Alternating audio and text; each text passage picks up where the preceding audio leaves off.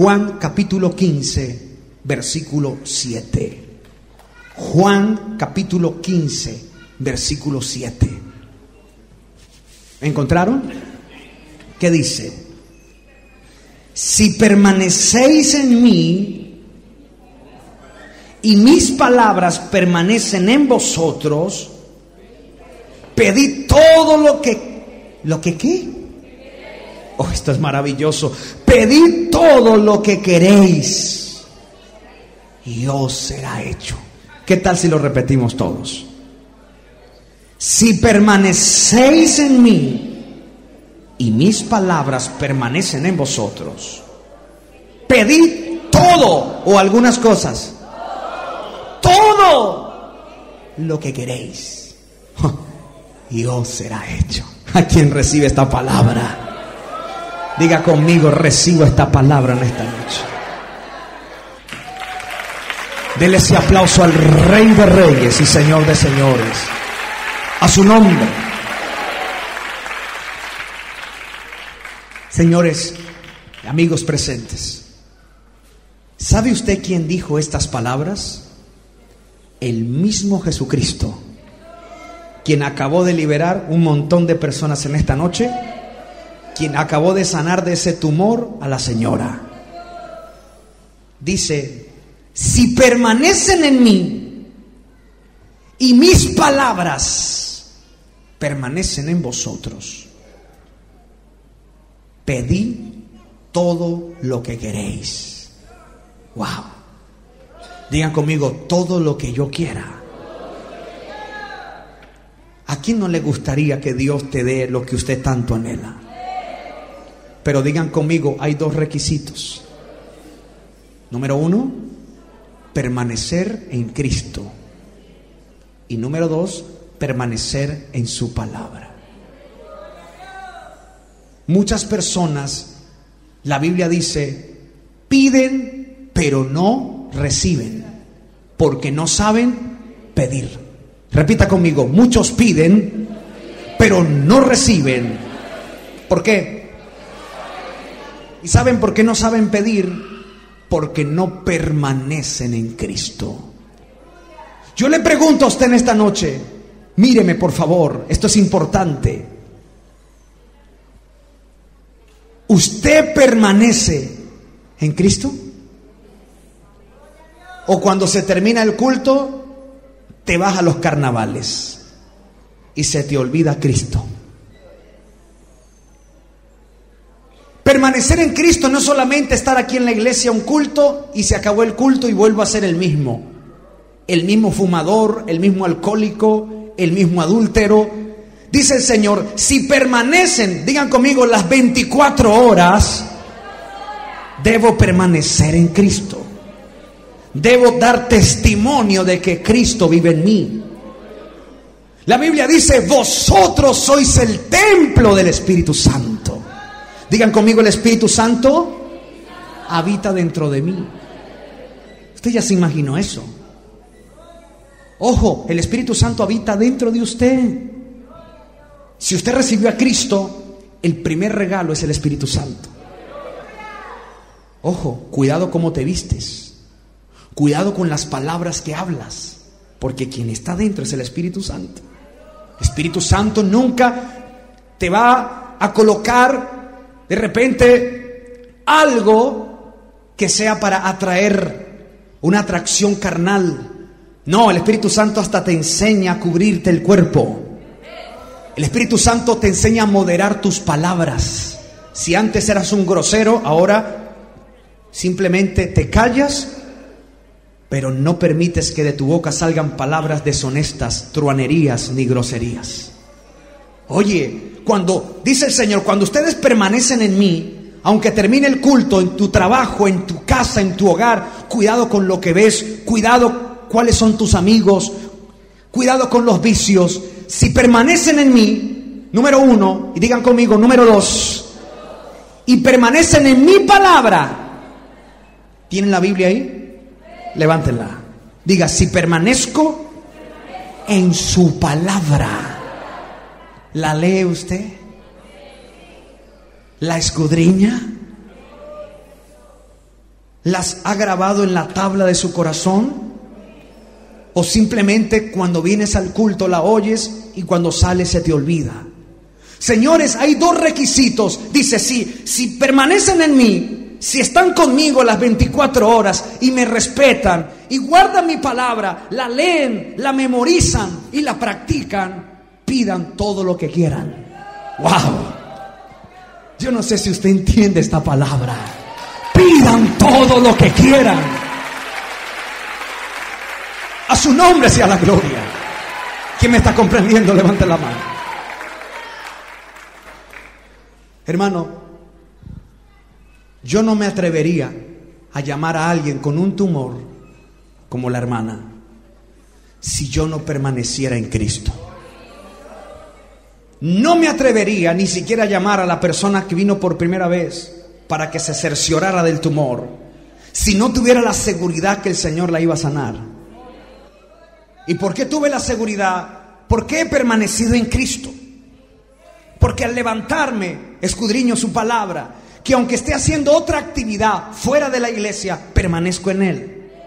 Cuido lo que veo, cuido lo que oigo, cuido mis amistades, cuido el aura de mi casa y trato de escuchar alabanzas, trato de oír cosas que me edifiquen.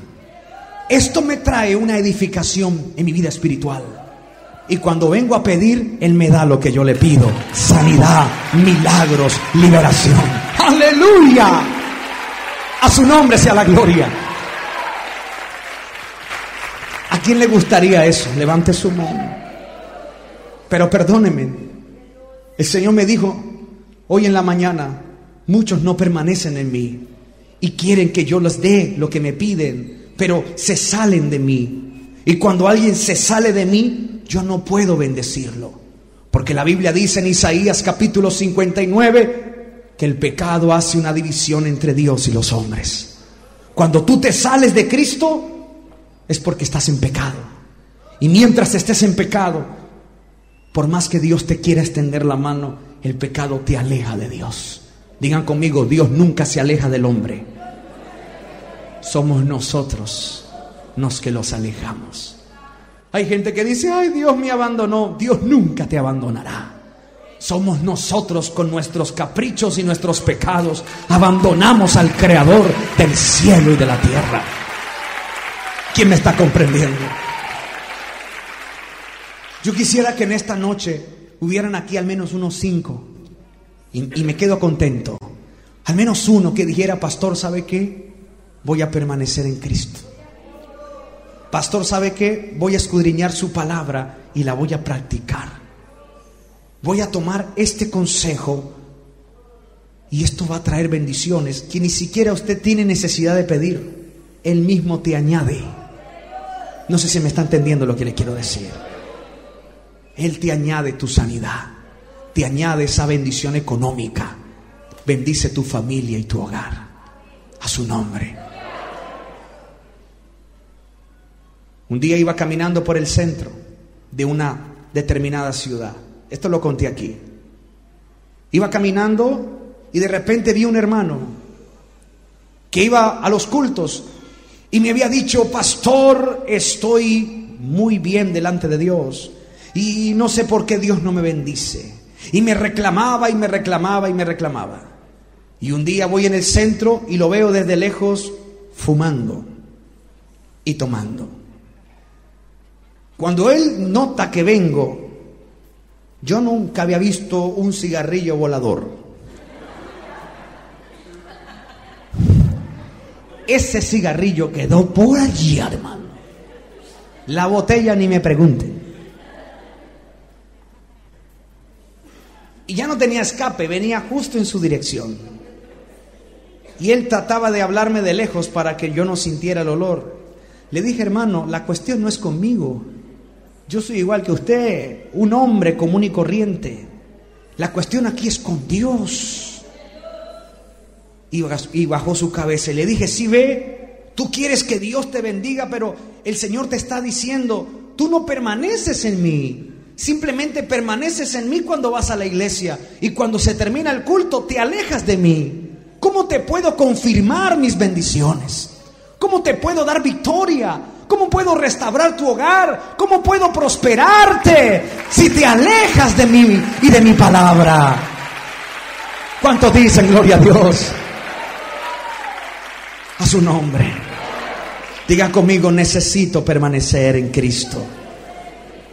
Tanto en la iglesia, en mi casa, en la calle, en todo lugar. ¿Quién recibe esto? Pero necesitas pedirle perdón. Hoy, esta noche, necesitamos pedir perdón. Decirle, Señor, perdóname. Se me olvida que tú estás aquí adentro de mí. Antiguamente no pasaba eso. Cuando Jesús estaba en la tierra, los más privilegiados, ¿sabes? ¿saben quiénes eran? Los discípulos. Andaba con Jesús para arriba y para abajo.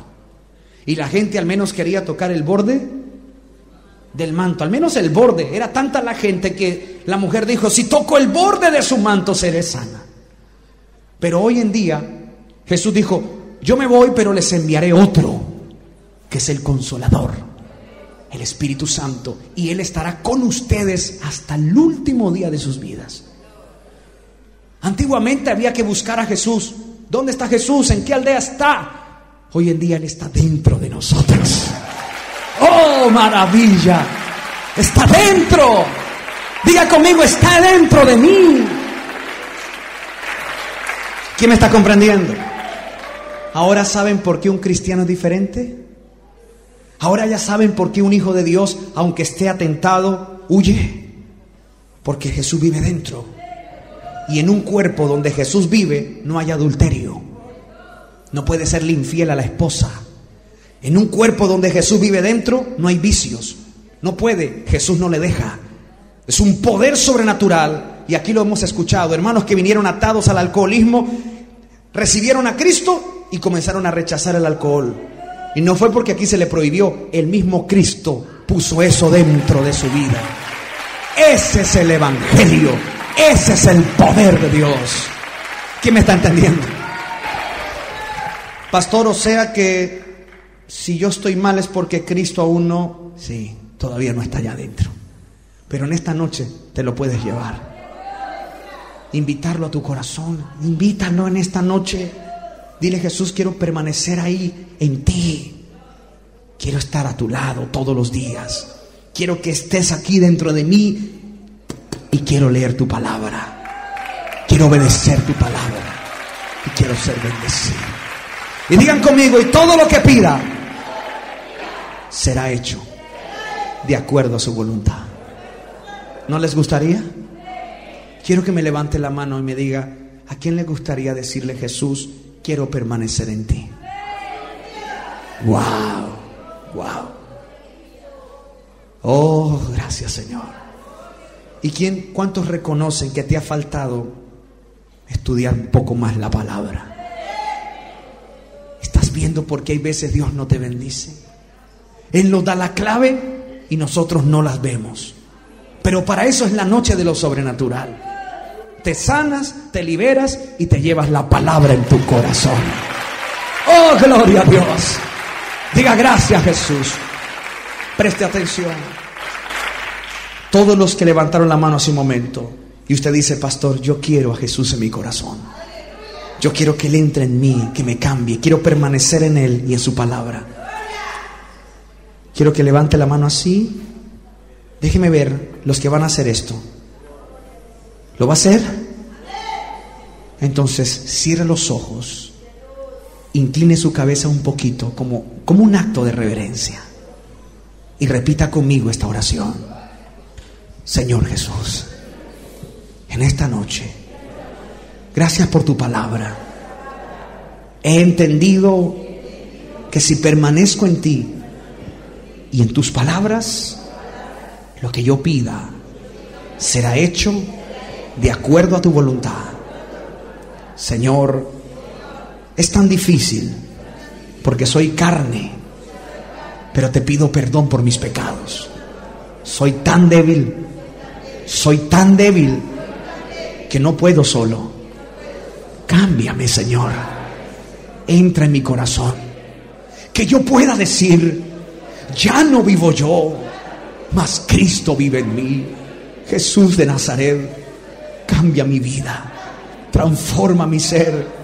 Quiero obedecer tu palabra, quiero permanecer en ti, no solo aquí en la iglesia, en la calle, en mi casa, en mi trabajo.